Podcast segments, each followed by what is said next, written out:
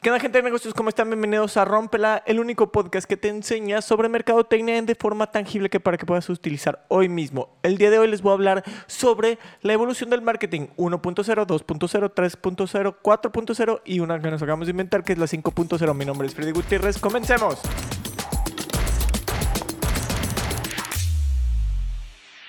¿Qué onda gente? ¿Cómo están? Mi nombre es Freddy Gutiérrez. Como les comenté, esto es Rompela en GBLNK. Les platico todo el tiempo que hemos trabajado o que ha habido mercadotecnia en el mundo, que se han vendido productos, ha habido un intento de entendimiento sobre por qué compra la gente, para qué compra y de qué le sirve. Entonces, mediante todo este proceso que estamos pasando de entendimiento de qué sucede, se le ha denominado a ciertos puntos específicos de la evolución de la mercadotecnia como somos súper ingeniosos, se le dijo a Mercadotecnia 1.0, 2.0, 3.0, 4.0 y una que nos inventamos que es la 5.0. Y estos puntos se definen por ciertas características específicas de cada uno de estos. Entonces, les voy a platicar a qué se debe esto. Comencemos con la mercadotecnia 1.0. Esta mercadotecnia estaba enfocada en su producto, en su funcionalidad y cómo iba a ser práctico para el cliente o para el usuario. No pensaba en otras cosas, solo en cómo debe ser tan práctico. Hay una frase que representa un poquito este momento. Henry Ford en una de sus charlas dice, sí, claro que sí, el cliente puede elegir el color, siempre y cuando el color que elija es negro, refiriéndose a que no importa nada, solo importa que el producto funcione y que sea de valor para el usuario. Después de, que todos los productos empiezan a cumplir con lo que se necesita y la practicidad pasa a un segundo plano porque ya es de ley que el producto tiene que ser práctico y funcional, saltamos a que la mercadotecnia evoluciona a la 2.0.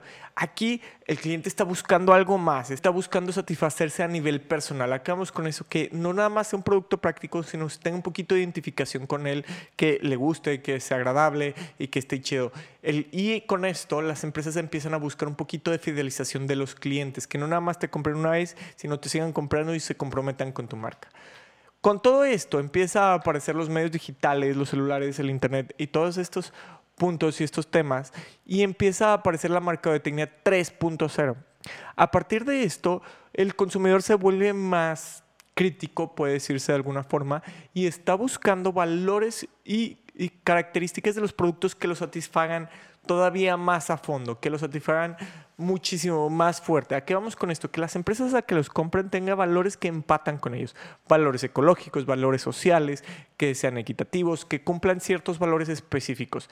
Y, y para esto lo comunican a través de los medios digitales, con todas las herramientas digitales que hay, smartphones, computadoras y todos estos medios digitales. Y con el uso de todos estos smartphones y de todos estos medios digitales, empieza a aparecer el uso del data y esta recopilación de datos de los usuarios. Y con todo este uso de datos empieza a aparecer la mercadotecnia 4.0. ¿Y qué significa la mercadotecnia 4.0? Es esta que está enfocada y está desarrollada a través del data. ¿Qué significa con todos los datos que se ha desarrollado voy a hacer que a ti, usuario, te llegue lo que necesites, cuando lo necesites, donde lo necesites. Ya no tengas que buscarlo, todo está a, una, a un clic de distancia y no vas a pasar por procesos incómodos de búsqueda, sino lo que necesites, en cuanto lo necesites, lo vas a encontrar de volada, sin problema alguno. Esto, obviamente, empiezan a suceder situaciones como las que tenemos hoy en día con la actualización de Apple, que ya tiene protección de datos personales y con todas estas actualizaciones de la gente se está preocupando por sus datos. Y empiezan a aparecer empresas que abusan de todo esto. Entonces, nosotros suponemos y creemos que estamos en proceso de comenzar con la mercadotecnia 5.0. ¿A qué nos referimos con esto? Con todo esto de los datos y que las empresas se esfuerzan mucho por aparecer en todos lados y aparece TikTok y TikTok es una herramienta donde el usuario te da su contenido y te dice cosas en las que él cree, empiezan los usuarios, y esto está pasando actualmente, los usuarios están utilizando más TikTok para un nivel de búsqueda que Google. Entonces las personas ahora que buscan un restaurante o algo que hacer en su ciudad están utilizando TikTok. O las personas cuando buscan un producto lo buscan en TikTok. Entonces TikTok se está volviendo un buscador. ¿Qué es lo interesante de esto? Como se está usando como un buscador, esto nos indica que las personas confían más en lo que les dicen las personas de los productos que en lo que dicen de, las empresas de sus productos. Que eso es más que obvio, ¿no? Porque confías más en un ser humano a, algo que, no está ahí. Entonces, esto nos lleva al cuestionamiento de que yo creo que el mercado de Tecna 5.0 está enfocada y va a crear y va a desarrollar que todo el contenido y toda la información va a ser entregada a los usuarios. ¿A qué vamos con esto? ya no te van a decir qué comprar. Ahora tus amigos te van a recomendar qué comprar a través de redes sociales y contenidos o influencers o personas que eh, realmente estén probándolos y que realmente crean los productos. Se le está devolviendo el poder al consumidor. ¿Qué otra forma se le está devolviendo el poder al consumidor y por qué creo que es el siguiente proceso con el blockchain y el NFT?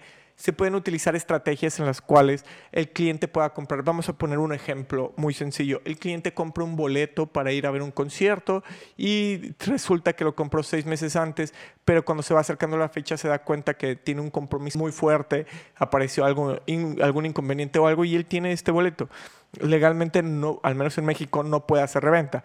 Pero ¿qué sí puede hacer y que las empresas podrían permitirlo? En el marketplace donde compró su boleto, que es un NFT, lo puede poner en venta otra vez, un usuario lo compra y a través de esa compra él recupera su dinero y no solo eso, la empresa que vendió ese boleto puede recibir un porcentaje de esa transacción. ¿Qué es lo interesante aquí?